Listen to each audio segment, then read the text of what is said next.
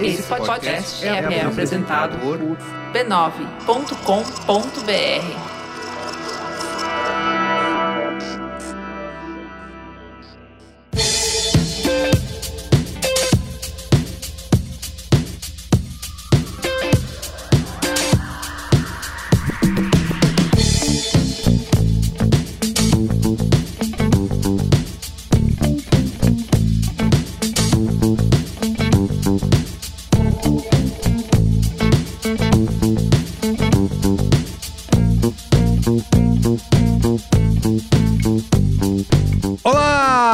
sou Carlos Merigo, esse é o Braincast número 498. Estou aqui com Luiz Assuda. E aí, Luiz, tudo bem? E aí?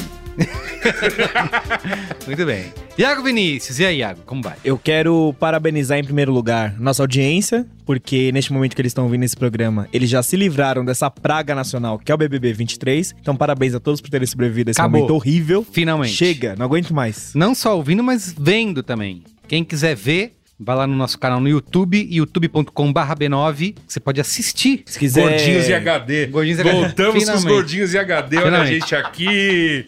Tudo em HD. E Alexandre Maron, de volta. E aí, Ale, como vai? Olá, Braincasters! Muito bem, é isso aí, ó. Estamos aqui reunidos nesse Braincast 498 para discutir porque é- a, a, a base desse, dessa pauta é por que, que a geração Z não manja de computador, de desktop. Porque Não não, manja precisa. dos Paranauês, Pronto, né? vambora, Acabou, tchau. fim. Qual é a boa? Qual é a boa? Qual é a boa? É, foi, essa discussão foi proposta, tá lá no Reddit, pelo Hello Mr. Thompson. Olha só, será que é o Neo do Matrix? Mas Hello Mr. Thompson. Tem coisa mais milênio do Né? que o Reddit. Exatamente. Lá no Reddit a galera tá discutindo que esse- os jovens, né, apesar de serem nascidos com tecnologia, que a mídia adora chamar aí dos nativos digitais, na verdade estamos descobrindo que eles não manjam tanto assim de tecnologia, porque os celulares, os aplicativos estão cada vez mais fáceis de usar, né, didáticos. Então você tem um jovem que precisa mexer numa impressora, num scanner, não sabe. Não sabe o esquema de arquivos. Que palavras são essas que você tá falando? Né? Não, Não sabe, né? Desconheço. É Você já viu, já viu uma impressora alguma vez? Na vida, já Um imprimiu. scanner. É. Mas pra O que, que é um scanner? Pra contextualizar nossa O pauta. Pedro Straz aqui fala, um scanner é aquele filme, sabe? é Da- isso, é, ah, é verdade, verdade, do Cronenberg. Do Cronenberg. Sei lá. Ó, um estudo nacional lá nos Estados Unidos, com estudantes da oitava série, indicou que apenas 2% da geração Z atingiu o nível mais alto de nativo digital na alfabetização digital, né? Na alfabetização de informática. Então, você vê como que tem um problema aí, uma problemática de quem nasceu realmente com os computadores, não conseguir mexer em computadores e quem vivenciou isso ao longo do tempo, teve que passar pela época do pedra da pedra lascada do computador. Então vamos discutir isso se a gente, como millennial, tirando, né, Iago Vinícius aqui, nosso representante da geração Eu Z. sou billennial, mas tudo bem, vai, segue em frente aí. Tá bom. É, se é a última geração que realmente é proativa com a tecnologia, tá bom? Mas antes... Mas antes- Mas antes, ó, acesse a Rede B9 de podcasts lá em podcasts.b9.com.br. Siga arroba BraincastPod nas redes sociais. Tá, estamos no Instagram, no TikTok, no Quai, no Twitter, enquanto existe Twitter. No OnlyFans também. Não, ainda não, mas podemos fazer lá um pack do pezinho de Alexandre Marão, tá bom? Tá bom. Estamos lá, siga o Braincast Pod. É, é. E siga, dá a seguir lá no youtube.com.br B9 para você assistir aos, aos nossos episódios em vídeo do Braincast. Muita gente da nossa audiência. Vamos completando aqui quase 500 Braincasts, né? De- Falta nessa- pouco, hein? Falta pouco. Essa, nossa tem- Chegando. essa nossa temporada atual que começou em 2012, mais de 10 anos no ar. A gente agora finalmente mostrando nossas carinhas e temos ouvintes dizendo que prazer ver vocês. E outros não, né? Que esquisito ver vocês. Lindo! É, lindo! alguns lindos. E outros não. Só acho importante avisar que se você for um nativo digital, você pode pegar todos os arquivos do Kuai, os próprios podcasts, você pode baixar e salvar no seu computador, e aí você pode ouvir onde você quiser. Pra Isso. quê? Eu não sei, porque você tem um celular, então você pode fazer isso já no seu celular.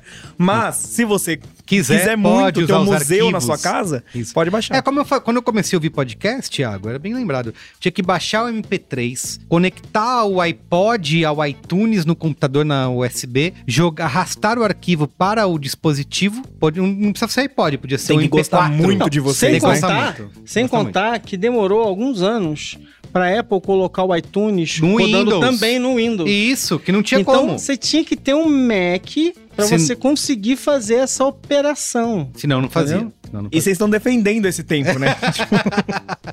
Muito bem, ó. Por último, mas não menos importante, torne-se assinante do Braincast lá em b9.com.br barra assine. Você pode assinar pelo Apoia-se, diretamente pelo aplicativo do Apple Podcasts, pelo PicPay, que você tem acesso ao Braincast secreto, onde a gente fala as verdades aqui nesse programa, né? Onde tudo é declarado lá e não é escondido da audiência. E faz parte da Broadcasteria Gourmet, que é o nosso grupo fechado, personalité, orgânico, sem glúten, lá no Telegram. Tá? E com muita fibra. Com muita fibra, exatamente. Então é isso. Tá? Então, ó, e por último, estamos gravando hoje aqui no Estúdio Voz. Se você quiser gravar o seu podcast aqui no Estúdios Voz, a gente vai deixar o, o e-mail aí na nossa descrição do episódio. É só você mandar o e-mail e grava aqui nessas belíssimas instalações com câmeras de última geração, com a maior. A ma, maior. com a Maiara. Melhor. Maior. Maiara. Maiara, a Maioral. Ah, tudo de Maiara, a A maioral. Imperatriz Maiara. Exatamente. Nas, opera- nas operações, nas picapes. Tá Agora, Merigo, eu Diga. não quero gravar meu próprio podcast. Eu Não acho que já tem podcast Demais, bastante no não mundo. precisa demais. Eu quero só apoiar um podcast que eu amo, Ah. de uma galera bacaninha, que faz que é meu posto avançado no futuro. Como é que eu faço? Assina o Braincast. Lá no menor para Ah, senão é a Braincasteria. Isso. Muito bem. Então tá bom, vamos pra pauta?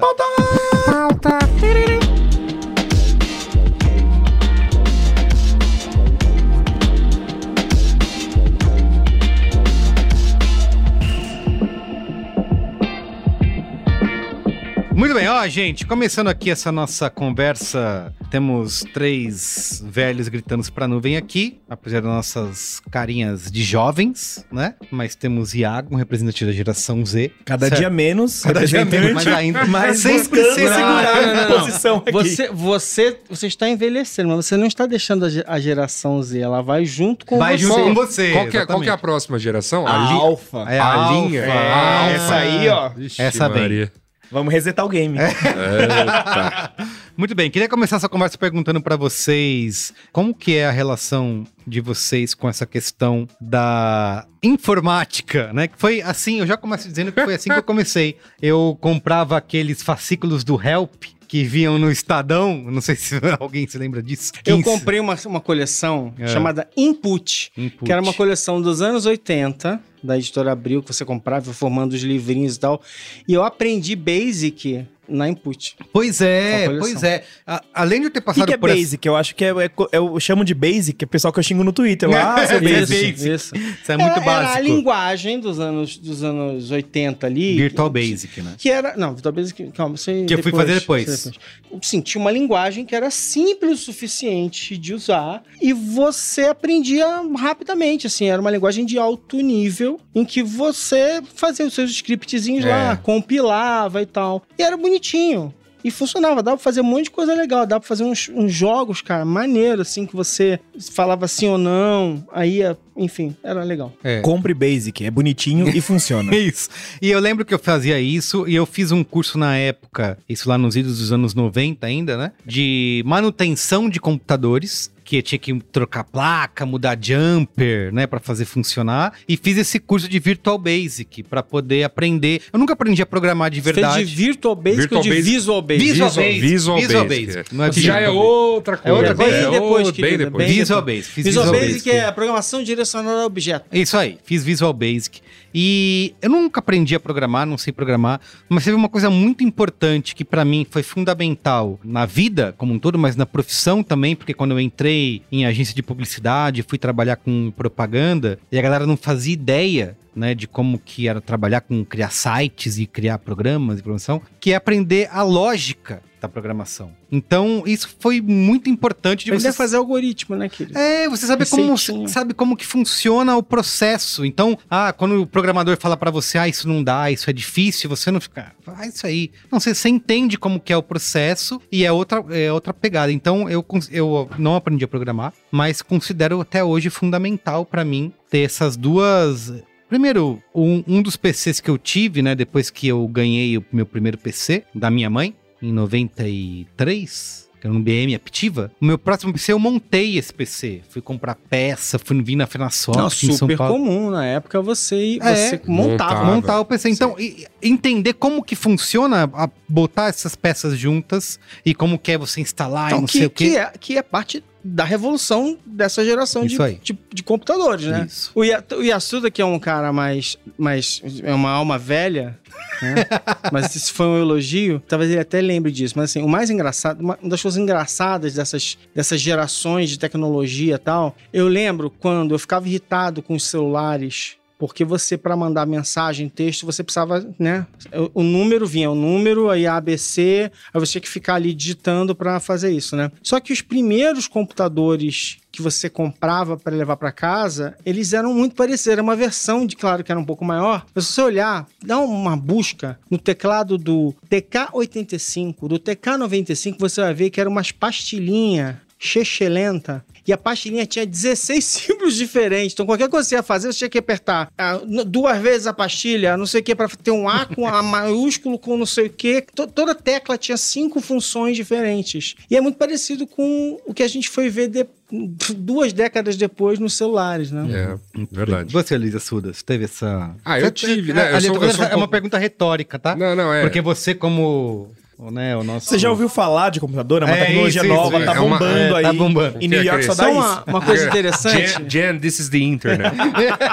Bom, minha, meu passado com computadores também passei pela fase dos computadores montados. Ainda que o computador tenha chegado na minha casa, eu já com uma idade. Já tinha ali meus 11, 12, então já, já tinha caráter pra saber, tipo, Entendi. pô, isso é legal, hein? Isso Você ia é... falar com uma idade avançada. Não, não é né? avançado, mas não, isso é 11, legal. Não, não, 12. não era Não, criança. tava ali na não idade Isso, já. é, não, não, não, não era. Mas não era... altura, Eu já tinha sabia até raiz formado, quadrada. né? Não, e aí- E a Sora já tava na segunda faculdade. Isso, né? na faculdade, é, pô. Não, mas assim, com mais ou menos isso, uns, uns 12 anos. E aí, eu me lembro que, conversando com coleguinhas de- da escola que estavam muito interessados justamente em fazer curso técnico na, no colegial, tava, tava chegando a hora. E aí também falaram hoje em dia colegial também entrega idade, né? Enfim, é- essa galerinha que tava muito pensando em fazer informática, é, me emprestou assim, um livro. Você falou, toma, esse negócio aqui vai mudar a sua vida. Era um livro de HTML básico. E aí eu cheguei em casa, comecei, abri aquele livro, fui lendo. Ah, é, é- é é só fazer no bloco de notas? Ah, tá. E aí você ia abrindo aquilo no Internet Explorer e fala, funciona, é mágico, que isso? E daí pra tentei aprender C e foi uma tragédia. É... C é uma outra linguagem, tá, pessoal? Isso, uma outra linguagem. Fui pra. Depois tem o C, mais, C, mais, mais, C, mais, mais, mais, mais, mais. A pessoa não sabia que era só ir pro D depois, mas tudo é. bem. e eu- e teve uma... E aí minha primeira ida à Fenasoft... Olha, Olha, aí a gente, tem que gloriosa. falar, a gente tem que falar, né? Da, da- Gloriosa, de idas à Fenasoft. Fenasoft, exato. Minha primeira ida à Fenasoft tinha uma pilha de livros de programação, assim, pra eu escolher. Eu falei, que linguagem. Foi, foi meio na sorte, assim, que linguagem eu vou escolher? Pode ser que eu vire um, né? Um desenvolvedor. Lógico. E é óbvio que eu escolhi a mais errada delas. Eu escolhi ASP. Eu não faço. Eu nunca ouvi essa palavra. E eu já ouvi muitas palavras na minha vida, viu? Essa não É, tá no Pois é, vocabulário. meu amigo, pois é. Então eu comprei um livro de ASP, cheguei em casa e fui fazendo coisas em ASP pra conectar com os sites, porque ASP era uma linguagem proprietária da Microsoft, muito equivalente ao PHP. Esse Isso, provavelmente isso. você Ah, já ouviu sim, falar. Eu usei ASP também. E aí, e, e fazia justamente isso, essa conexão com o banco Dava de muito dados. problema, né? Nossa, nossa senhora. Dava muito mas, aqui- problema. mas sabe por que foi ASP e talvez não PHP? Porque PHP te obrigaria já... Imagina, né?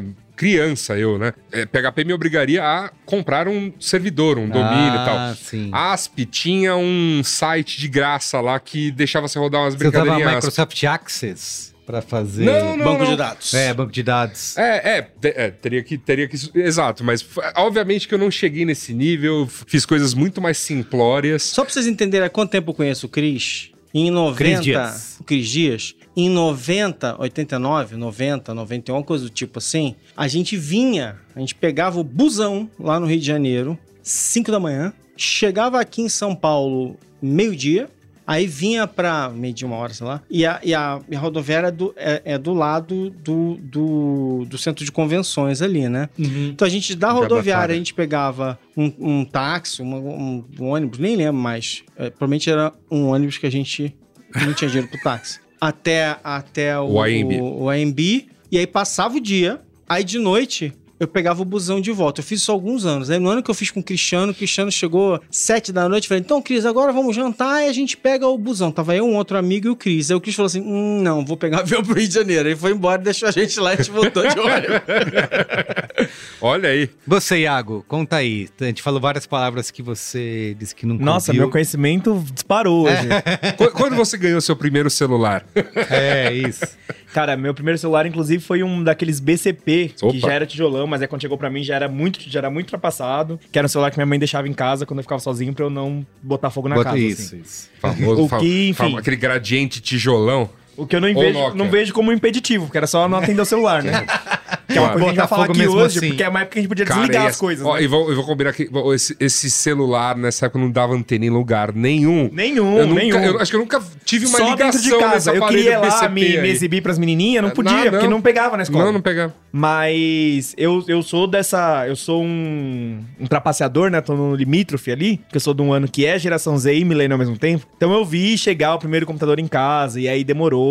E era aquele é, Windows amarelo. Vi depois de muito tempo chegar a banda larga, tá? Então acompanhei muito essas, essas, essas transformações. Uma memória que me marca muito é que a gente tá- vai falar muito sobre aula de informática, sobre educação pra computação e tal. E aí, quando eu fui num, eu vim de escola pública, né? Quando eu fui numa escola que tinha laboratório de informática, a, a galera descobriu um jeito de arrombar a porta lá e a galera roubava a bolinha do mouse, porque na época tinha bolinha no Bolinha mouse, viu? do Se mouse, você caralho. é muito jovem, o mouse mouse. tinha uma bolinha, Tinha não que tirar a procure saber por quê. E limpar o. E a galera jogava bola de gude com aquelas bolinhas. E eu já fui atingido por algumas daquelas bolinhas alguma vez, por isso que marcou bastante. Fui atingido. Marcou mesmo, literalmente, É, inclusive. um projétil, uma arma de guerra.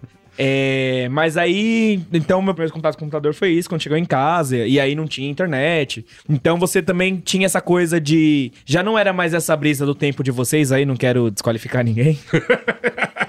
Mas não tinha essa coisa, tipo, ah, não, você quer um programa, você tem que programar isso. Pode baixar, você entrava lá no Baixa Aqui, no Emule, no. Mas tem uma, uma coisa que eu acho que é fundamental nessa conversa, que é, alguns artigos e estudos, né, demonstram que as pessoas, né, os mais jovens, a geração Z, tem até uma pesquisa que foi feita pela Dell, eu vou resgatá-la aqui da, da minha pauta, eles fizeram o seguinte, ó, eles entrevistaram pessoas com idades entre 18 e 26 anos e descobriram que 56% dos entrevistados disseram ter formação em, em habilidades digitais muito básicas ou inexistentes. Aliás, a Dell, a Dell é uma empresa que está tão antiga agora que para ela achar pessoas de 16, entre 18 e 26 anos, ela teve que prendê-las na rua, porque ninguém entre 18 e 26 anos tem um Dell, não é mesmo? É verdade. Patrocina o Uma- podcast, é- viu, Del? é Faz um pix exato. pra nós, a gente adora Acabamos de vocês. perder- Beijo, Del. Tadinha. Eu, eu, eu acho que tem os computadores dela que eu acho bonito. Tem. Inclusive, o meu, Super. meu, meu atual computador é um. Ele Não, é eu fui, eu fui, eu fui, eu fui fanzoco da Dell na época, principalmente na época dos desktops, né? Dell, tem um monitor Dell muito bom, tá? Procurem Pode a Thelma, tá? Ela é Procurem, ótima. Isso aí. É um- uma coisa muito mais básica. Iago, pergunto pra você isso. Tá me chamando de básico? Não, Tem um problema basic. grave agora. Você, Você é é basic. basic. Você é basic. basic. Basic. Que é, a gente tá falando aqui ah, de manutenção de computador, de programar, não, não, não, não. Mas que a, galera mais jovem não manja do sistema de arquivos de um computador, né? Que é uma coisa que a gente sempre teve que usar pastas, jogar coisas dentro de pastas e nananã, porque hoje todo mundo mexe no celular, no smartphone, é uma coisa tão intuitiva, abrir aplicativos, fechar aplicativo e ir pro próximo. É, e, e assim, a gente não tá dizendo que é bom era antes, né? Ah, é preciso ter um sistema complicado. Ah, é, é natural que a linguagem de computação fosse caminhar para algo cada vez mais intuitivo e natural, né, do, do ser humano, né? Ah, do, do, desse esquema que a gente tem hoje, o básico de abrir aplicativos. Mas essa parte de trabalhar com arquivos em pastas é uma coisa que você pegou ou não? Sim, super. Tipo, tinha que fazer isso, era muito básico e a gente tinha. é, Era muito o quê? Muito Ba- básico. Muito basic, era muito basic. É, e era assim, todo mundo, todo mundo não, né? Mas a gente tinha essa coisa de fazer curso de computação, então eu era essa coisa, quem tinha a nota mais alta da turma ganhava uma bolsa. Escola de computação era rara, mas era uma, era uma coisa almejada, porque é, para você conseguir, de fato, mexer. Com um tempo depois chegou Orkut, chegou Cybershot, câmeras digitais, não sei o quê. O pessoal começou a se apropriar de certas coisas. Inclusive, quando veio o Tumblr, a galera começou a programar páginas online, toda essa coisa. É, mas a gente tinha esse esse aprendizado elementar ali, a gente, tipo, é, acompanhou a chegada de um, de um torrent ao ponto da gente saber como que era a lógica. Eu não, porque eu não entendi até hoje. Mas como que a lógica do torrent funcionava. Tipo, o que, que eu preciso para um torrent acontecer, por que que ele não acontece às vezes. Que é uma coisa que hoje talvez é, tenha se perdido por vários outros fatores, assim. Mas esse aprendizado elementar, por mais que a gente não programasse, mas esse aprendizado instrumental, vamos dizer assim, o que, que serve cada parte do computador, como você usa cada parte do computador, como você aplica cada parte do computador, isso era bem importante. Tinha sempre uma pessoa do bairro que ela sabia desmontar, e a pessoa que sabia desmontar, nossa, ela era, puxa, bombava, assim. É, não era um tempo que, por exemplo, é isso, contato com programação era um contato que a gente não tinha, a gente não, não, não, não, não discutia programação e tal, porque a gente tava aprendendo redes sociais, Bud Poke, tudo isso aí. Aprender a se apropriar, até pra saber trocar e tal é, era uma coisa muito fundamental. Muita gente fez curso para isso, depois de um tempo a galera começou a pegar, assim. Então a gente falava de qual era o melhor teclado, qual era o melhor mouse, que não tinha bolinha pra vocês me baterem quando, quando surgiu. Que a gente acompanhou também esse surgimento, né? Do mouse óptico, do, do, do teclado sem fio. É, então todas essas coisas chamavam atenção, como hoje já não, não, não chamam mais tanto, assim. Mas tem outros, outros hardwares aí que estão chamando atenção, depois a gente vai entrar nesse assunto aí. Muito bem. Para mim, o, o problema, se é que é um problema, o problema não é as pessoas não, não, não saberem ou não entenderem direito o sistema de pastas e tal. O problema é que, é que assim, esse sistema ainda tá lá. a gente colocou uma camada no, na frente Sim. e, assim, por uma série de motivos, as pessoas não sabem é, o que fazer. Se você abrir o capô um pouquinho, elas não entendem a lógica mais. É, é um problemão gigantesco? Essa Pode é a pergunta. ser em algum ponto. Mas, assim, de novo, assim, se a gente tivesse mudado completamente a lógica por trás, por trás da- da- da- das cortinas, de como a gente armazena as coisas, a gente dá uma simplificada. Os celulares são um pouquinho mais simples e tal. Mas a árvore de pastinha dentro de pastinha, Continua, tal, tal, né? ela continua existindo. E isso é que é mais louco, assim, quer dizer, tem uma geração que não, que não faz essa abstração direito. Isso, isso eu acho, é, é, talvez se torne preocupante, assim. E aí, assim, nesse sentido, a Apple é uma, é, é, é uma grande culpada do que aconteceu. Sim. Porque a Apple não só. Que vamos dizer assim, é, é, Esconde a parte feia, né? é, eu assim. lembro, eu lembro que assim, eu usei PC durante a maior parte da minha vida. Aí, na década de 2000, eu troquei para o Mac. E eu fiquei um pouco abismado com, a, com o quanto era opaco eu entrar no sistema. Ah, assim, ah, eu escovava bit no meu, no meu PC. Aí eu ia no Mac, assim, tipo, tava lá. Eu só, só que eu tive que Totalmente. mexer e achar. Só que a, a Apple fez um, deu um passo à frente. E aí, e aí talvez seja uma coisa assim, inevitável da tecnologia em alguns pontos, que é o seguinte: como ela criou uma série de computadores que ela precisava miniaturizar, deixar mais econômico, mais leve, mais isso, mais aquilo, tal, tal, tal. Cara, assim, começou a ter um movimento contra a Apple, porque assim, você não consegue fazer nenhuma manutenção no seu computador. Porque ele é, ele é. Ele ba- basicamente, os computadores da Apple são um teclado, Aí um am- emaranhado, emaranhado não, porque parece que é desorganizado, mas umas placas que são incompreensíveis para qualquer pessoa, não sabe mais o que, onde está o quê. Quando a arquitetura clássica de quando a gente começou a mexer em computador, você olhava ali, tava lá, tem a CPU, tem isso, tem aquilo, o HD, o, S- o SSD, seja lá o que for. Não, mas- instalar memória. as A galera memórias, nunca instalou uma memória. E tal. Eu tinha que instalar memória. Então, pra poder jogar é, o joguinho, né? É o que a Apple fez, assim, se você abre um computador da Apple, se você conseguir abrir um computador, que não é impossível, mas você tem que pensar Tem um um parafuso mais. específico, Tem que não é já chave específica, Isso, parafuso tudo específico. específico. E, inclusive, o iPhone, você precisa de uma, de uma, de uma ventosinha para quando você tira o- e tal. Mas quando você abre o Mac, o Mac, ele é essas placas conectadas, o teclado, umas ventoinhas e bateria. E, É. e- e o monitor aqui, né, tal. Sim. Então, assim, não há nada que você possa fazer. Acabou, você não E você não consegue faz o mudar. upgrade de nada. Não Cada, vai fazer assim, absolutamente nada. Antigamente, o último. o- eu tenho um, um Mac Mini, que acho que foi a última geração que você poderia abrir e botar mais memória. Depois é tudo chumbado, né? Você não pode mais fazer Proibido nada. ter Tá- memória. exatamente, É proibido. porque vem. É porque Já eles, compra como você eles quiser. vão miniatu- miniaturizando o- Uhum. as placas mães e botando tudo nelas pra ficar em tamanhos menores e, por exemplo, proporcionar maior bateria para que dure o dia todo, yada, yada, yada. E aí você tem as. Tem que fazer Menos isso. personalizável. É, exato. Você tem que chumbar tudo mesmo. Então você tem que de saída falar, ó, quanta, quanta RAM você quer na hora, no e ato acabou, da compra. nunca mais. Mas É. escuta, e vocês acham que isso é um problema para a nova geração? Que uma das coisas que é, nos textos que eu li para indicar que a geração Z Não tem. Se você não tá vendo em vídeo, primeiro, vá ver em vídeo, que a gente tá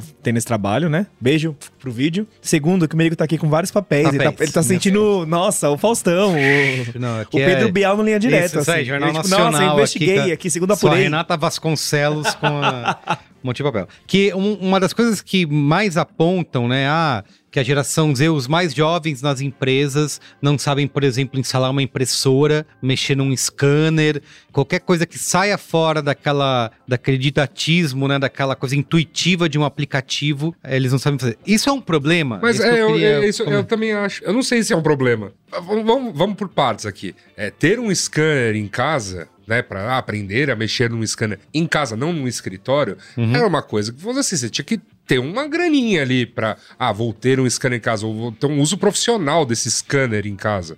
Né? Impressora era um pouco mais popular, né? Assim, teve mais, as pessoas tiveram mais acesso a isso, mas ainda assim você, é, com a popularização da, da, da computação, você via muitos lugares de impressão abertos, vende, tipo, imprimia coisas e vendia balas doces e Isso, cigarros. é, é, é. É, sabe? Totalmente. Que existia, assim, não, não era uma coisa, ah, todo mundo tem uma impressora em casa. Mas a partir do momento que você começa a trabalhar, beleza, vai ter que imprimir muito papel, como você fez aqui, o telespectador pode ver. É, você, você vai ter que escanear coisas, porque se usava muito, né? Na, escanear documento, escanear é, anúncio, escanear fotos, qualquer coisa do gênero. E hoje, vamos lá, o celular supre essa necessidade Você não de- precisa nem ter um de computador. scanner, é. Não- Muito facilmente. E a gente não tá imprimindo mais nada, porque a gente tá trocando muito documento digital. A gente tem, tem, tem um lance de não se usa mais papel como, como Só o antigamente. Merigo. Só o Merigo. Então, to- é, to- estamos todos com a pauta aqui no celular, o Merigo está com a pauta impressa. E aí isso me faz uma. E e eu acho que é legal a gente se fazer, enquanto velhos, né? Essa provocação muito sadia. falem por vocês, por favor. Que é, essas coisas estão para as pessoas mais jovens. Olha, você, sei lá, você nunca, você não sabe o que é, né? Um computador velho, roots que você abria, porque pô, foi a segunda geração de computadores pessoais que chegou ao mercado. Existiu uma primeira que é anterior, não tinha nem interface gráfica, existiu essa segunda aqui dos computadores montados com Windows, que foi que deu uma explosão de computadores pessoais e realmente eles invadiram casas e invadiram Que já principalmente existia um escritórios. mouse, né? Que você poderia Sim. arrastar janelinhas. coisas. É, mas por exemplo, os primeiros Que é toda a lógica hoje é arrastar blocos, né? É. Hoje você entrar na internet e arrastar blocos. É já que o mouse fazia já. Sim, sim. E, e- e o lance todo é esse. Mas um, um negócio que surgiu com interface gráfica que não sequer surgiu com o primeiro computador pessoal, né? Então, assim, imagina pra aquela pessoa que aprendeu a programar Basic, COBOL e o Scambal, se depara com a interface gráfica e fala, ih, lá, aí, ó. Vai acabar com o conhecimento É, ah, adquirido em computação.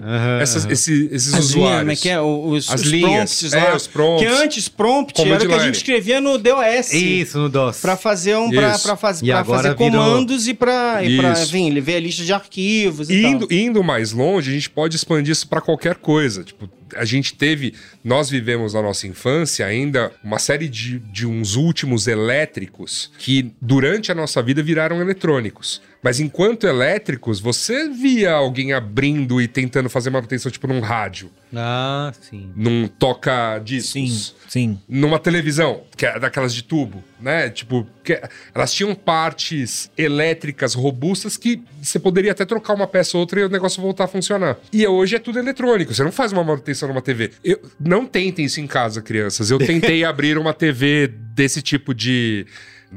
LCD, Tela plana, LED, tela plana. LED, de LED. E assim. Não prim- volta mais, tá, gente? Não, primeiro que, sei lá, coisa sei é lá, que nem meio- quando quebra o seu coração. Ele não é, volta não, a não ficar é- do mesmo não jeito. foi- essa não foi a pior parte. Essa não foi a pior parte. A pior parte foi. Imagina que o negócio é assim: um monte de pecinha eletrônica comprimida num espaço muito pequeno. Então, quando você finalmente tira aquela tampa, sobe um pó, que eu juro, eu fiquei uma semana de cama. Caramba.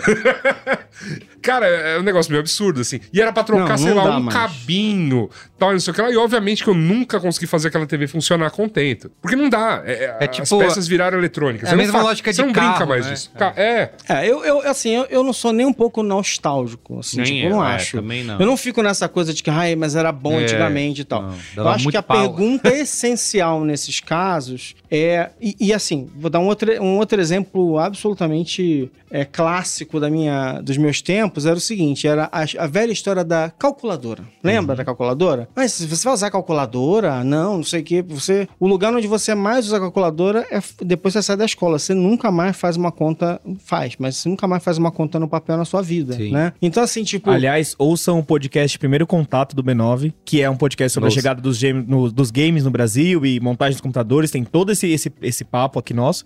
E tem um episódio, surpreendentemente, sobre a questão das calculadoras e por que, que elas foram tão importantes no Brasil, assim. E vem aí a segunda temporada, hein? pô, e mais legal. do que isso, vem a segunda temporada, que é importante pra gente Mas aí entender vem que é uma cá, ela questão... vai ser o quê? Segundo contato? Mas enfim. Contatos Tá imediatos de quarto grau. É, pois é. Então eu acho assim, pra mim é muito menos incômodo esse tipo de coisa, porque assim, sempre é produto do nosso tempo. É, é, esse exemplo que ele deu agora é muito bom, aquela coisa da, da pessoa que viu a gente usando a interface gráfica, porque é um pouco isso, assim, tipo, é, assim, antes da gente usar computador, a gente acha que a gente é muito esperto que a gente usava computador em casa, os computadores estavam nas universidades com válvula ocupando o andar Isso, inteiro. isso, ah, isso é que é computação. E assim por diante. Assim, os saltos não funcionam dessa maneira. Assim, se você quer que a computação se torne realmente, enfim, que os computadores facilitem a vida das pessoas e estejam em todos os lugares, essa é uma outra discussão que a gente tem a fazer em, em vários momentos. Enfim, tem coisas boas e um monte de coisas ruins em relação a essas, essas decisões e tal, que elas, na verdade, em grande parte, são estratégias de marketing de ultra mega corporações que querem enfiar computador de tudo quanto é lugar, né? Vamos lembrar, a missão clássica da Microsoft era colocar É. um computador em cada mesa. é. Eu quero ganhar dinheiro, né? Então, beleza.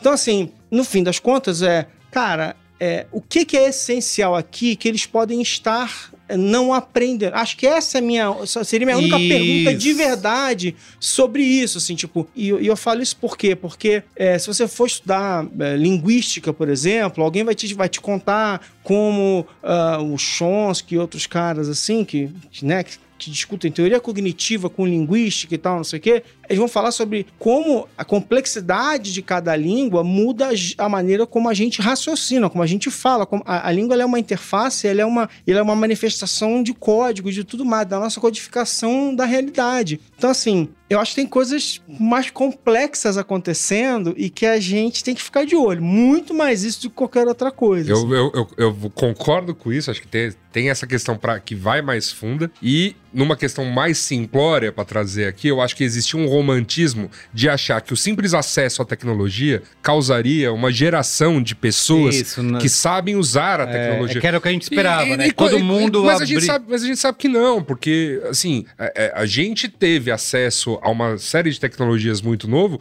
e ninguém se tornou. Vamos dizer assim, a gente conhece mais gente que tem extrema dificuldade com tecnologia do que propriamente gente que se sai muito bem dela, né? É, e, não, e não é uma questão etária, é uma questão de.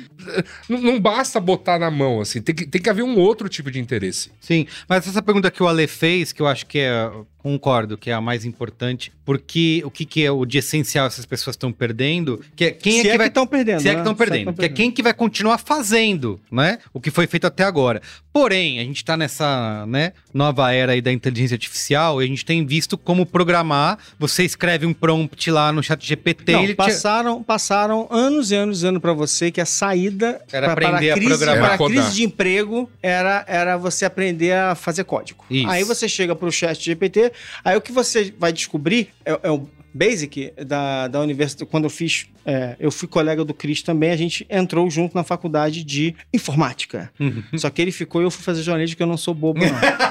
É, não, eu sou muito otário. Isso, que eu falar. Eu fui fazer jornalismo. Não, mas era uma coisa engraçada, porque essa primeira coisa que você aprende nesse negócio, a primeira discussão é assim.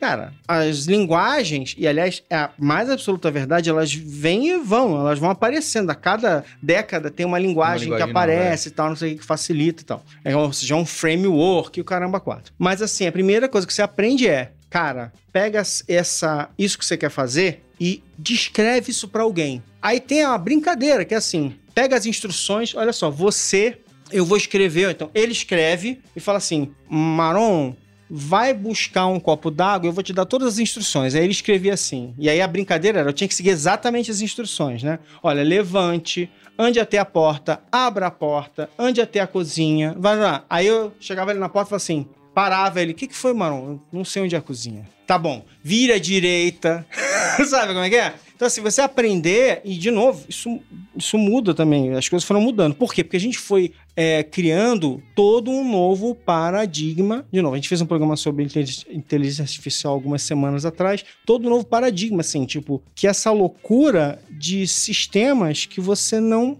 programa do Uhum. jeito clássico. Você treina com toda uma nova. De novo, o conceito de treinar, enfim, é, um- é a programação também. Mas, mas é que você, você criou uma nova maneira de, Sim. de escrever código e tal, não sei o quê. Então, assim, eu acho que tem. Todas essas coisas estão acontecendo e eu acho que essas coisas, sim, vão criar é, algumas. Uns terremotos aí, enfim, nos próximos anos. pra Mas é, é, é aí que eu truco um pouco, assim. Porque eu acho que a questão não é se ah, as gerações mais novas, as, as pessoas que estão chegando agora tal, se elas sabem fazer.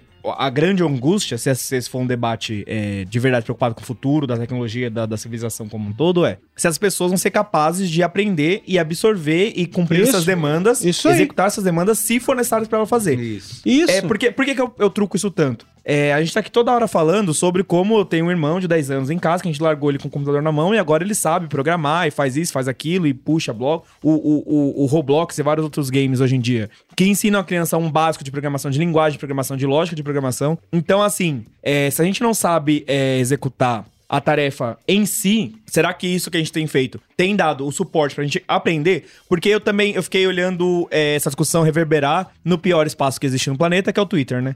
E aí lá, enfim, muitos professores falando, não sem razão, de alunos que não sabiam salvar arquivos numa pasta, não sabiam nem o que era uma pasta. Isso. E perdiam bases de dados inteiras, o que eu acho meio idiota, porque você tem que ter o backup da sua base de dados antes de dar pra jovens, né? Então, se você é um professor, por favor, né? Faça esse, esse mínimo de É, segurança, assim, de né, protocolo. exi- exi- exigir um conhecimento. É isso, assim, an- antes vezes, de né? você xingar É. eles, pergunte se você não merece Mas xingado. acho é que esse tipo de coisa, sabe, me parece assim, anedota.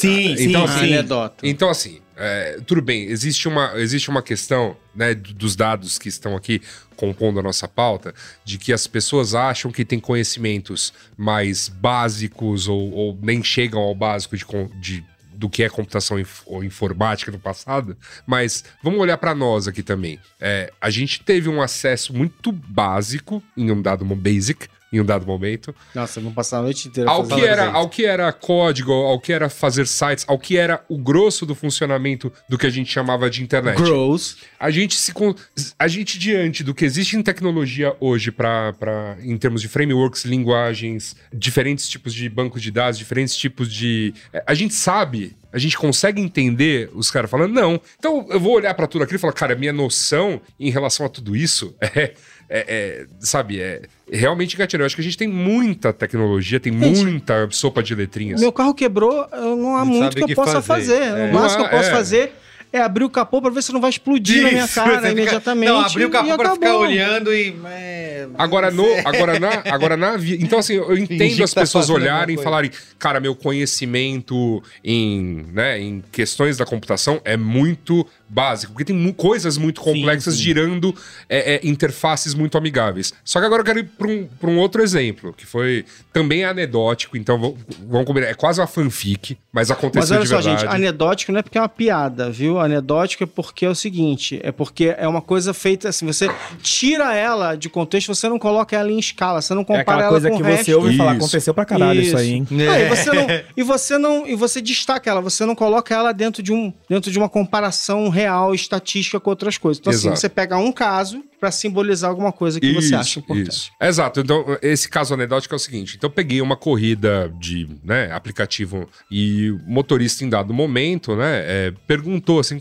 Ah, você tem. co- Conhece alguma coisa aí de, né, de informática, computação, programação? Você conhece coisa de programação? Eu falei, olha, muito pouco, amigo. Eu, eu não, não sou desenvolvedor nem nada. Conheço um um cadinho, assim, bem, bem pouquinho mesmo ele. Pois é, rapaz, é que eu pensando aqui, eu fiquei olhando essas tecnologias novas, né? E aí me falaram dessa tal de OpenAI. Ah, legal. Te falaram da OpenAI o quê? Não, que tem essa inteligência chamada ChatGPT. Pô, bacana. E aí, o que, que, que você fez? O que, que você quer saber a respeito? Não, eu fiquei pensando assim, se eu fizesse meu próprio aplicativo. Então eu fui lá, Aí ele, ele diz que ele, ele foi pra chat GPT para tentar fazer o próprio aplicativo. E obviamente isso não deu certo. Né? Tem, tem vários motivos para isso não dar certo, porque exige mais conhecimento que simplesmente mandar Fazer. o chat GPT faça meu aplicativo. Sim, você, tem que, você tem que realmente dar mais comandos ali e ter um conhecimento anterior. Então eu ainda brinquei com ele. Ah, tá, vamos ver. O que, que você mandou ela? Como é que você foi mandando ela fazer? Ah, não. Primeiro eu mandei ela escrever pra mim, é, por exemplo, era um.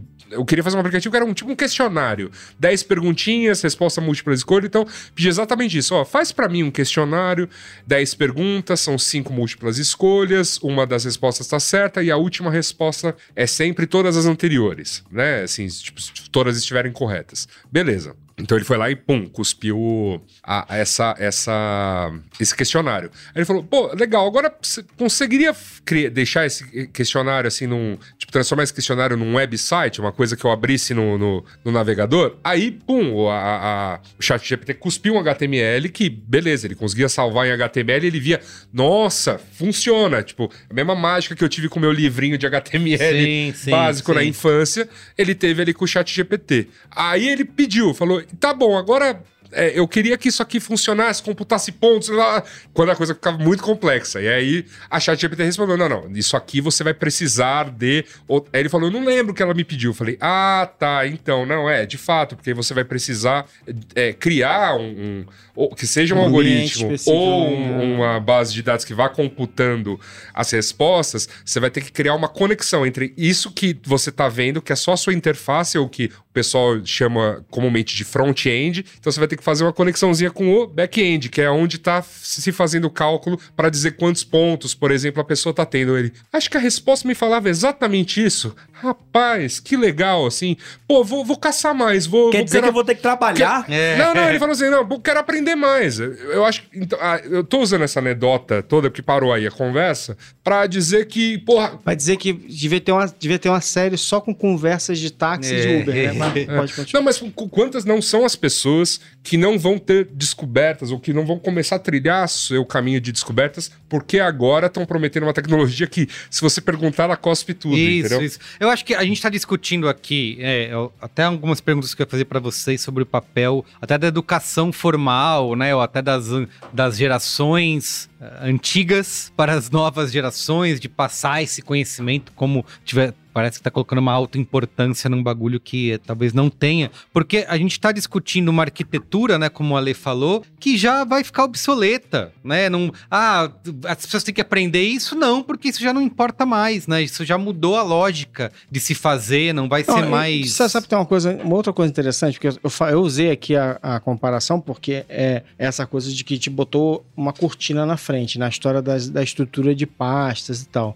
Que é uma parte importante, porque há um interesse de marcas em esconder esse conhecimento. Porque aí tava todo mundo em casa lá de cueca e roupão, fazendo programas e, e- e- e construindo seu próprio teclado e, sabe, botando um monitor no, no, no caminhão. A Apple falou: vamos parar com a palhaçada. Se você quer botar um monitor no seu caminhão, você tem que me ligar e pagar por isso. Então a Apple escondeu para as pessoas não Foi serem isso. mais autodidatas. Caraca, assim. como é que se. Eu estudei o capitalismo. Porra, Tem vários Capta- livros sobre. Capitalismo, né? Não, mas é- Capitalismo tema que na chama, moda. Né? É, é assim, o que é muito louco, né? É que eu lembro uma das coisas engraçadas que a gente. E de novo, né? Pra, pra martelo, a solução de tudo é prego, né? Pregar, enfim, whatever, uma dessas coisas aí. É, então, antigamente tinha uma galera que falou assim, gente, tudo é banco de dados. E a verdade é que assim. Dados era a nova É. eletricidade. Novo petróleo. O novo petróleo. Big, E Big é muito Data. louco, porque, Era a assim- época do Big Data. Aham. Hoje eu recebi uma mensagem de um colaborador de um podcast que a gente fez é, ano passado. Aí ele mandou uma mensagem assim, cara. É, se, ai- se eu ainda estiver com acesso à pasta tal do podcast tal que foi feito isso aqui, me tira de lá porque roubaram, é, é é, clonar, enfim, entraram no meu Gmail. Aí foi engraçado porque assim, você acha que eu sabia em que subpasta que, porque eu vou, eu como eu sou velho, eu ainda faço isso, mas assim, velho não, desculpa, gente, eu acabei de dizer que eu não sou velho, eu, enfim, tô me contradizendo. Eu faço assim, eu vou criando uma pasta onde, de projetos antigos em que eu passo pra lá projetos que já, pass, que já foram. Falei, não vou saber isso agora, ainda mais que eu estou no celular. Mas eu olhei lá e eu fiz uma coisa simples, eu dei um uma busca. E eu fiz uma busca, achei minha pasta, fui lá, tirei o acesso do cara para garantir e beleza, e tá resolvido assim. E também, de novo, a gente também fica super valorizando assim, de novo, eu acho que, para mim, é muito mais importante é, a gente discutir é uma questão de educação, né? Uma questão, enfim, é, porque aí depois a gente vai, vai para um negócio tão básico que assim, o que importa a gente é o oxigênio. É. Né? Mas assim, mas acho que é uma questão muito importante de educação basic é, que, que, que, que a gente não pode esquecer. E, e aí eu acho que assim, meu filho está com 4 anos, né? E é muito engraçado você encontrar, ver uma criança. Aí eu estava contando pro pessoal aqui que ele chegou para mim e falou assim: Papai, foi você que me criou? Você que ele me não inventou. perguntou se eu fiz. Não. A pergunta dele foi a pergunta de uma criança que descobriu videogame, mas não descobriu qualquer videogame, descobriu Roblox e o Minecraft. Uhum. E que assim. Você cria coisas. A lógica dele do mundo é essa. Ele tá fazendo uma analogia direta, de alguma maneira. Então, assim. A minha não moral dessa história é assim: a gente vai construindo a nossa, a nossa noção do que é o mundo a partir dessas coisas que a gente, essas experiências que a gente vai tendo. Assim, eu acho que tem a, a questão é essa, assim, tipo, é como eu vou enxergar o mundo com o que eu estou aprendendo, apreendendo e aprendendo do, do, do, desse mundo, as experiências que eu estou tendo. Assim, então, para mim, assim, minha melhor solução para qualquer coisa sempre é assim, limitar o mínimo possível as experiências das pessoas, assim, tipo, expõe, coloca lá, deixa as, as, as crianças, a geração Z, quebrar a cara isso, um pouquinho, não tem medo ralar de quebrar o cotovelo, coisa, né? é. quebrar o computador. É. Tinha muito isso na a minha gente época, não quebrava com. É, a gente está, está lá uma coisa errada, Isso, apagar mas a pasta errada do o Windows. Apagar o famoso Windows 32, né? O tem que System formatar, 32. Formatar, formatar o Windows. errado Quantas vezes não fizemos? Quantas é. vezes não fizemos? Mas tem uma das perguntas fundamentais dessa pauta toda, pra gente já encaminhar aqui pro final, que é da proatividade, né? Porque, ah, essa é a, nós, como millennials, a última geração que tem uma proatividade com Eu tecnologia. já que chego tem... no truco com essa, com essa Eu, pergunta. eu acho, termina, termina. Isso eu acho de uma. De uma, de É uma- isso, de tentar resolver É problemas. muito, é muito. Só que isso vale pra tudo, não só pra computador, É. mas pra outro, sei lá. Pelo amor de é Deus. proatividade É muito, que, é. quebrou um cano na sua casa de você aprender a trocar o Audácia, cano. Nossa, é muita a pessoa, pachorra a pessoa fala isso, vem o bafo de naftalina na minha cara. Não, e falta, de Deus, falta é. a pessoa ter uma compreensão de que, assim, você aprender como pluga um computador,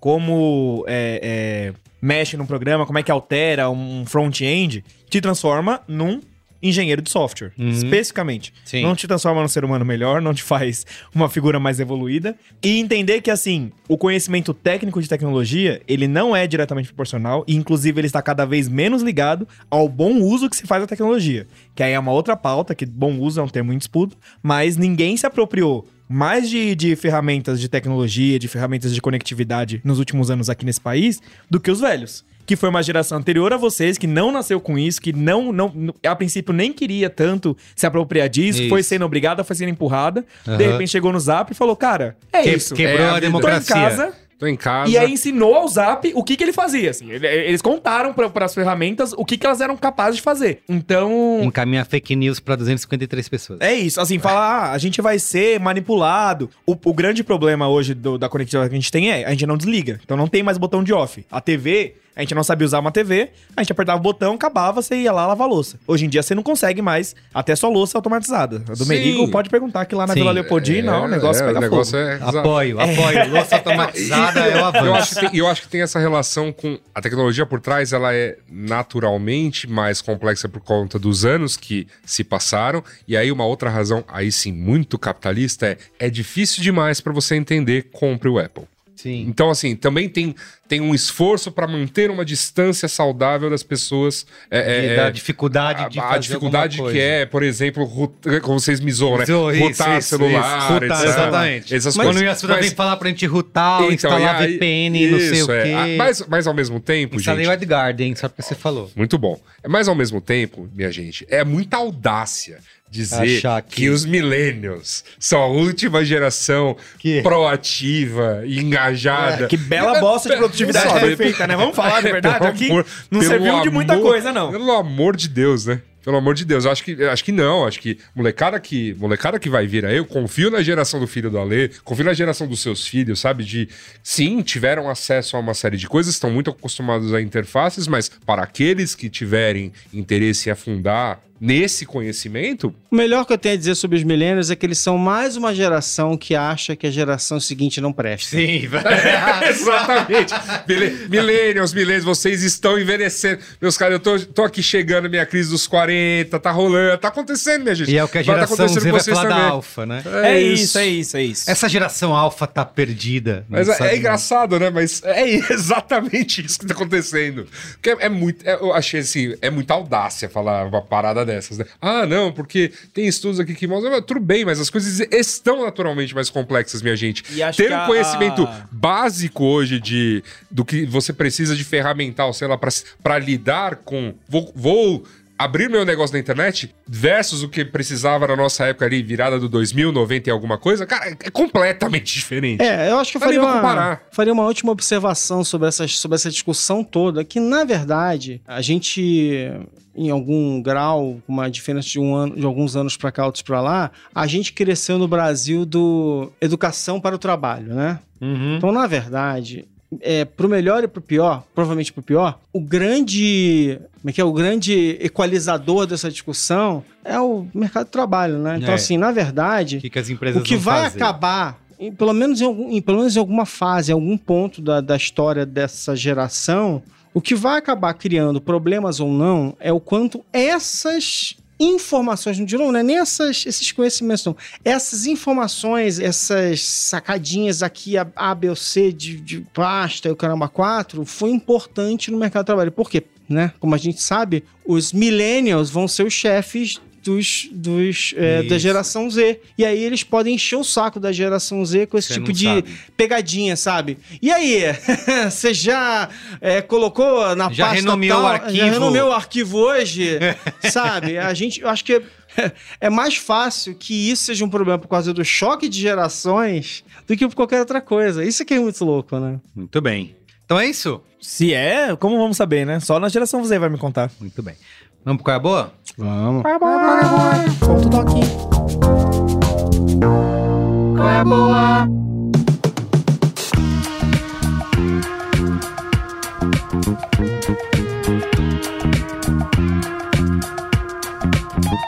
Quer começar, Luiz? Assis? Pode, fala, vai lá e eu vou, Você vou tem ter que... aí, Luiz... eh, Luiz... Luiz Iago. Luiz Iago. É muito Luiz no nosso grupo. Iago É, Vinícius. Vamos lá. Meu qual é a boa. Eu planejei ele pra ser um combo, eu espero que ele dê certo aqui. Tá Fiz, ensaiei em casa, assim. Na É, frente do espelho? é. Essa semana a gente viveu um momento muito bacana, assim, no Brasil, muito de graça, né? A gente não ganhou nada com ele, mas é gostoso de ver. Que foi a condecoração do Chico Buarque de Holanda com o Prêmio Camões, que é o maior prêmio de, de é, literatura e de escrita em língua portuguesa. Ah, não é pouca coisa, é um prêmio muito grande, assim, é uma, uma grande honraria. Acho que melhor até que no Nobel, de certa forma. Mas. Ô, louco, bicho.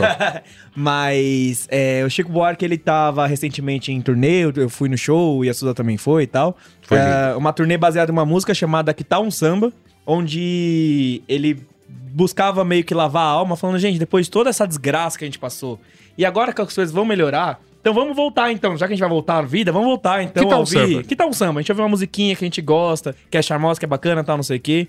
E aí um pessoal da, da crítica notou que o, o Caetano Veloso também vinha na mesma, na mesma linha, que, cara, vamos propor um samba, um coco, tal, não sei o que lá. É, e essa semana eu caí como que por acidente é, no livro que chama. O, o título dele é exatamente esse. Dona Ivone Lara, Sorriso Negro. Que é, é, é uma série de, de. Uma coletânea de livros chamada O Livro do Disco. Então, cada é, livro dessa coleção é referente a um disco. E ele é mais do que uma, uma resenha, mas é um livro pra você ir. ah, é, é, ou- ouvindo o disco e descobrindo como é que foi a composição das letras, qual era o contexto político da época, quem é essa figura, que a Dona Evelinara, que é uma figura que ela não é, é, ocasional, né? Ela vem de um contexto de pós-ditadura, então descobriram essas grandes vozes, que a Dona Ivone, a Clementina de Jesus, a Jovelina Pérola Negra. é, de vozes de mulheres negras de gerações anteriores, inclusive. É, e se valorizou isso num contexto de reabertura democrática, de pós-ditadura, e, e, como que isso se torna político de outras maneiras, como é que tem outras maneiras de se fazer. Então, o que eu vou falar, até poderia, de alguma forma, vincular com a pauta e falar que, ah, não, os, os, as gerações anteriores, vamos nos conectar. E... Mas acho que não é nada disso, acho que é, é, é se dar a, a chance de fruir uma coisa legal, que é uma experiência bacana, uma experiência que, querendo ou não, é multimídia, que é uma convergência de mídia. Então você lê você ouve, você vê um vídeo, você vê uma entrevista, você se, se transporta para aquele, aquele ambiente. É, e a gente tem direito a ouvir um samba, a gente tem direito a tomar uma cerveja e a gente tem direito a simplesmente sorrir. O nosso sorriso ele é custa muito caro, nós temos que batalhar por ele, a gente defendeu ele muito muito sério. Agora que ele chegou, então é, é, é primeiro ou, é, leia esse livro, ouça esse disco e depois sorria. Porque Caramba, ele sorria com o. Que combo, hein? Sorria com o Chico Buarque falando que o, o, o, Bolsonaro não deu o prêmio pra ele e aí quem deu foi o Lula. Isso. E é, da gravata também. Ainda bem, foi um, como que, que, ele falou? Foi uma, uma. Uma, rara fineza. Uma rara fineza que ele, ele fez. Não, ele não contaminou, né? Não, ele, ele não, não mancharam meu diploma. Não manchou meu diploma. O homem mais elegante do Brasil. Seja elegante também. É Muito isso. bem. Keila da Sudã. Eu tenho, tenho uma rápida aqui. Eu poderia deixar de fazer um comentário, já que a gente discutiu tecnologia nesse programa, de comentar uma pataquada tecnológica, que é a história da virada cultural de São Paulo no metaverso. Teve que... isso? Não, está rolando Ixi, isso. Maria. Não, que se Você não tá lá no metaverso? Não, não, nem Fica... o É que você não aprendeu a programar, né? É, não, não. não você tem que programar o... Nem o Zuckerberg o, acredita o mais. lá. Eu... Exato, né? É a notícia que eu, é, eles Só o prefeito de São abriram Paulo mão que não de oferecer metaverso pros anunciantes. Po- po- seria, seria uma maior piada se o edital não tivesse destinado quase toda a verba da virada cultural Pra para, isso. Para isso. Caramba. Então, obviamente, isso está em questionamento e fica aqui a torcida do Braincast como um todo, mas minha, né, muito E forte. sim, se você que está isso vai ouvindo cair, isso, vai você está cair. torcendo para que isso caia. Isso vai cair, isso tem que cair. Ainda mais no, no- no ano que a gente está vivendo, com tudo que, assim, de que quem não é de São Paulo, tudo bem. Eu entendo que outras cidades estão tendo suas dificuldades também, mas a coisa tá difícil aqui, né? Tá- as pessoas estão andando assustadas pelas ruas, as pessoas estão.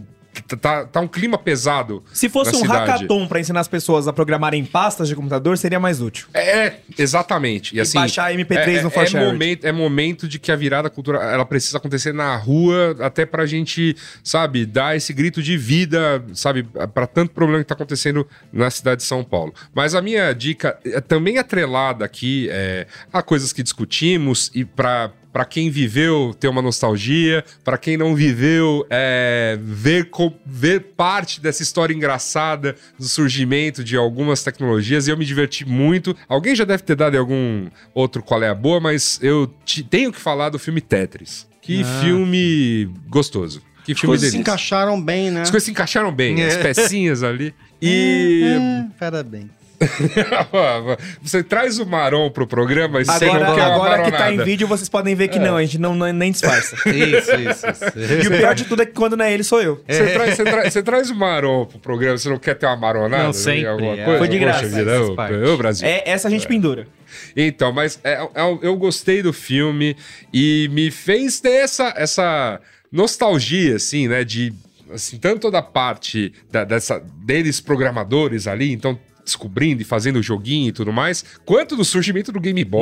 Nossa, quanto do- é- maravilhoso, A, cara. a cena do Game Boy é de Ele- chorar. o protótipo, né? É, é. Não, a gente vai mostrar Ah. assim no NDA aqui. Isso, isso. Game Boy. Você fala, cara, é muito bom. Eu acho, eu acho que assim, pra quem viveu nostalgia pura, pra quem viu Kingsman, mais um pouco de nostalgia aí, porque é basicamente o Kingsman da tecnologia, o Kingsman dos videogames, por assim Não é o dizer. Basic, não, né? Não.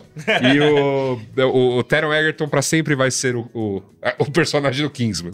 Eu tô muito desafiado porque o Yasuda ficou olhando pra mim como se eu compartilhasse com ele todas essas lembranças eu tô tentando fu- fingir. Não, que é que isso. não, eu não é sei que nada do que tá acontecendo.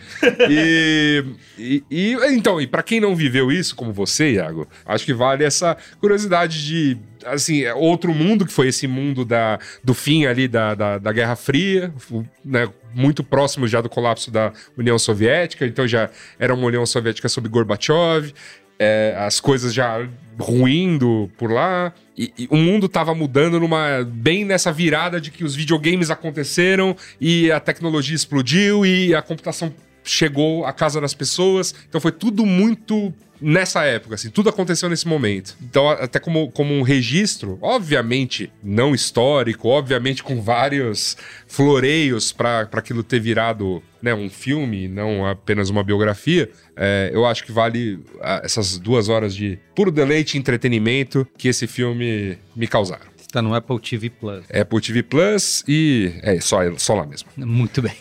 é, ó, eu vou meu, meu qual é a boa aqui rapidamente, porque talvez é um qual é a boa que vai se é, vai ter ramificações nos meus próximos qual é. Eu tô lendo um livro que eu tô gostando muito, já tinha comprado faz tempo, mas estava obviamente na prateleira Na esperando eu parar de jogar videogame ou assistir série, que é o Babilônia, a Mesopotâmia e o Nascimento da Civilização, é, do Paul Kriwakzek, publicado aqui no Brasil pela editora Zahar. Ele conta ali, obviamente, é, toda a história né, do povo mesopotâmico, como isso é a base da nossa civilização, né, desde há 6 mil anos atrás, é, e como isso nos impacta até hoje. Mas tem uma coisa que eu gosto muito e que tem a ver com o que o Ale falou aqui de linguagem, e que é isso que me deixou fissurado. Eu tô consumindo várias coisas depois, canais no YouTube, é, disso que é a questão da construção, da criação da escrita, né? E da. Porque é isso, é, antes desse período era pré-história, a partir desse período, com a invenção da escrita, que a história começa, porque começa a ter registro. Então ele vai contar toda a criação ali da, da escrita cuneiforme, né? É, e como isso foi se desenvolvendo com base nos símbolos, onde cada símbolo era uma coisa, então você tinha um símbolo para copo, um símbolo para pote, um símbolo para trigo, um símbolo para cerveja, e que isso foi evoluindo para que os símbolos virassem sílabas, né? E que isso começasse a se conectar com. Porque seria impossível, né? Você decorar cada símbolo para uma coisa. Então você tem que. Não fale possível, o kanji japonês continua Pois é, sendo continua assim. sendo a mesma coisa, né? Pois é. E aí. Ai, ele- é, é difícil tentar aprender japonês, minha gente. Isso, Difícil. e aí ele vai explicando como isso foi evoluindo e tal, e eu fiquei fissurado em, é, em como que se foi feita a tradução, de você entender essa linguagem, de como a escrita foi evoluindo ao longo do tempo. Essa é parte do livro que eu mais gosto. Ele vai contar também um pouco ali de outras coisas, de batalhas, de guerras, de lutas, de como que é, esse império babilônico, babilônico caiu, né? Mas essa parte da descobrir de como que a linguagem foi as pessoas, né, os seres humanos começaram a entender como que eu registro coisas, né, desde as coisas mais banais, como eles ele fala isso, né, as grandes escavações no Iraque, que é onde, né, Uhum. a região tinha coisas tão assim banais que eram é, contas, coisas de contabilidade, a quantos sacos de trigo tem aqui, quantos não sei o que de cerveja tem, até coisas que eram tentativas de literatura, né? Então, cara, eu tô fissurado, eu tô lendo o livro e assistindo várias coisas. Eu em tenho só disso. uma pergunta em relação a Diga. tudo isso. O livro deixa claro se essa, o surgimento da escrita e da literatura foi uma dádiva do antigo astronauta? Não. Que do nada. que do nada. Eram os deuses Que astronautas. do nada. Que do Eram nada. os deuses Não, astronautas. É, alienígenas É do isso, passado, minha gente. É isso aí. Eric Von. Däniken na mesa. É, E, exatamente. e o que eu acho lindo, Ah. que acho que amarra bem o programa, é esse interesse que, que vem de vocês, assim, ver, acompanha esse interesse de vocês no surgimento das coisas, surgimento da humanidade, surgimento da escrita, dos sistemas, de civilizações. Porque é isso, gente. O mundo, vou até olhar direto pra câmera. Você deve. O Deve. mundo não é só programar. O mundo não é só engenharia de software. Quando você manipular essa ferramenta, descobrir a ferramenta e entender como ela funciona, você vai ter outros interesses. Então deixa só as pessoas terem outros interesses. É, quando o Ale falou daquele. Eu nem ia dar esse qual é a boa hoje, ia dar um outro, mas quando ele Jesus falou da questão. coração, né? Quando ele falou do negócio da linguagem, que é exatamente isso, né? De como que mudou a arquitetura das coisas, né? E como isso deixa de ser. é, é, ah, não é que. a- você não tem que aprender a escrever escrita cuneiforme pra você, né? É verdade. Porque o verdade. negócio É, não mudou. teve protesto na Mesopotâmia Isso. por causa do sistema indo-arábico, sabe? Então é isso aí. É. Fica aí, ó. Vou repetir aqui. É o livro Babilônia, a Mesopotâmia e o Nascimento da Civilização, do Paul Kriwakzek. Pois é, eu, lá, Lei, você tá finaliza. falando em livro aí, é até engraçado. Eu passei as últimas de ler, né? semanas, eu me mudei. Ah, É, e eu passei alguns meses, algumas semanas, vai, é, juntando o livro, botando em caixa, bolsa, eu não sei o que lá, pra fazer a mudança. Depois você se muda. E aí, assim, aquela coisa de. Aí viajei numa semana, depois viajei na outra e tal. Fui colocando estantes presas nas paredes, que mesmo que você monte a estante, você precisa meio que chumbar ela na parede para não cair em cima de você depois. né? Importante. Aquele filme Mother. E aí, essa semana, inclusive, eu terminei. Colocar a última estante grande, guardar meus livros e dar uma felicidade, assim, porque é engraçado. Eu já tive muito mais livro, mas assim, eu cheguei num ponto em que eu não consigo mais me desfazer da- dos meus livros. Cheguei num, nível aqui que, assim, tipo, não, esse aqui eu não, não, não, esse não, esse não. Essa é a minha E- biblioteca. É, e Quando assim- eu morrer, vai ficar pros meus filhos. É, e assim, tem um critério maluco que, assim, os meus livros que têm uma assinatura, uma dedicatória, eles não, não saem de lá. Lógico. É, alguns livros eu achei, eu, eu ou tenho no Kindle, ou arrumei um PDF, achei PDF e tal, não sei o que, aí guardo e tal, e alguns deles eu me desfiz, porque eu preciso de espaço, mas não sem antes achar alguma maneira assim, bom, se eu precisar um dia eu acho aqui. Engraçado essa coisa da, de novo, geracional, de que assim, cara, eu, eu não pego esse livro há anos, por que, que eu vou precisar dele daqui a 10 anos? Mas enfim. Então tem tudo isso acontecendo, tá. E aí eu vou falar de um livro também. E, e, e uma coisa que aconteceu comigo nos últimos 10 anos, principalmente, que assim, em geral, o meu critério para comprar um livro é se eu quero ele como uma lembrança específica, ou seja, eu vou, vou pedir pro cara assinar. Eu, eu não compro um livro normal de texto há muitos anos, é tudo no Kindle. Aí eu tava no South by Southwest uns anos atrás, o Kevin Kelly tava lá dando uma palestra.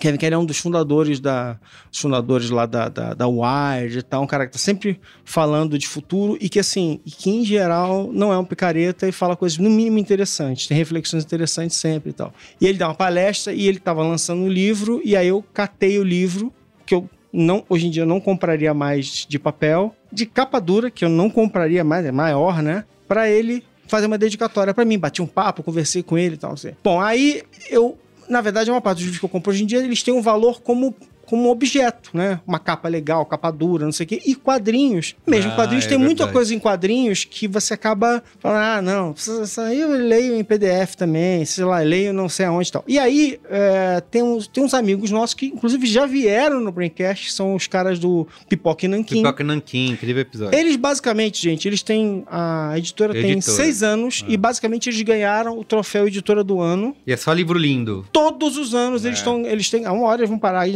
porque tem que tomar vergonha na cara e tem que, alguém- tem que aparecer uma editora no nível deles. Bom, é um livro ma- mais maravilhoso do que o outro. E eles lançaram agora há pouco, no final de fevereiro, início de março, um livro chamado Na Mente do Sherlock Holmes.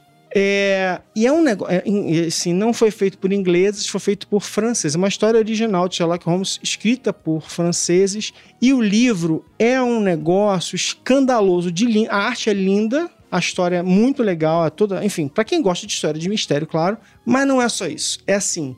Você não, você não pode ter isso em, em digital. Você tem que ter de papel. Sabe por quê? Porque o processo de impressão desse livro é um escândalo no nível de detalhe e ainda mais assim, perfeito. É assim, a prova é tipo assim, se você quer definir uma editora como a pessoa do Pock Nankin, um livro desse é quase que uma prova de, de- da importância deles, assim. O livro tem transparência numa folha para outra, você olha, tem que olhar contra a luz para encontrar uma pista. Sabe, o livro ele é todo, ele é um enigma por si só. Né? Cada quadrinho, cada página, cada coisa que está impressa é cheio de sacadinhas de, né, que só o papel podia te dar. Então essa coisa de buscar de novo, você vê que eu não estou nem contando a história, né? É, Sherlock Holmes, Enigma e o livro é lindo e então gente, compra esse livro é lindo de morrer. É mais uma edição primorosa do pessoal do Pock Nankin e é demais e não é caríssimo. São, vão lá, vocês acham na Amazon por um preço legal. Na mente Então, do vão Sherlock sim, Holmes. Na mente do Sherlock Holmes. Como é que é o nome dos franceses lá? Cyril Lieron e o Bendit Dahan, uma coisa do tipo assim. Mas enfim, é, na Agora mente do fala Sherlock sem Holmes. colar. Fala aí. Não falo, não falo. não Muito falo. bem. Ó, já botei aqui. ó. Ah, eu vi esse, eu sabia que era, eu já tinha visto essa capa. É maravilhoso, É, maravilhoso esse aqui, no ó. nível. Tá, é o primeiro mais vendido em Graphic Novels. é maravilhoso. Tá um tempão Hum, lá gente, no. Vai atrás antes que acabe. Muito bem. Perfeito. Então é isso. Acho que é isso. Ficamos por aqui? Isso, ó. Mayara, quando você terminar, salva na pasta, bonitinho, tá? Isso, com arquivo. Arquivo, isso. Isso, põe Pasta. o Braincast, com o 498. Ela me olhou de um jeito. Tinha que tá, Ele- tinha que tá falando homem vai- sério. Vai me ensinar a fazer. Não, não tô. Não tô. Eu sei, a gente faz assim, né? Então, então é isso, né, gente? Até semana que Tchau, vem. gente. Beijo pra vocês. Falou, Braincasters. Muito bem, gente. Obrigado, viu? Tchau, Beijo, Braincasters. até a próxima. Tchau.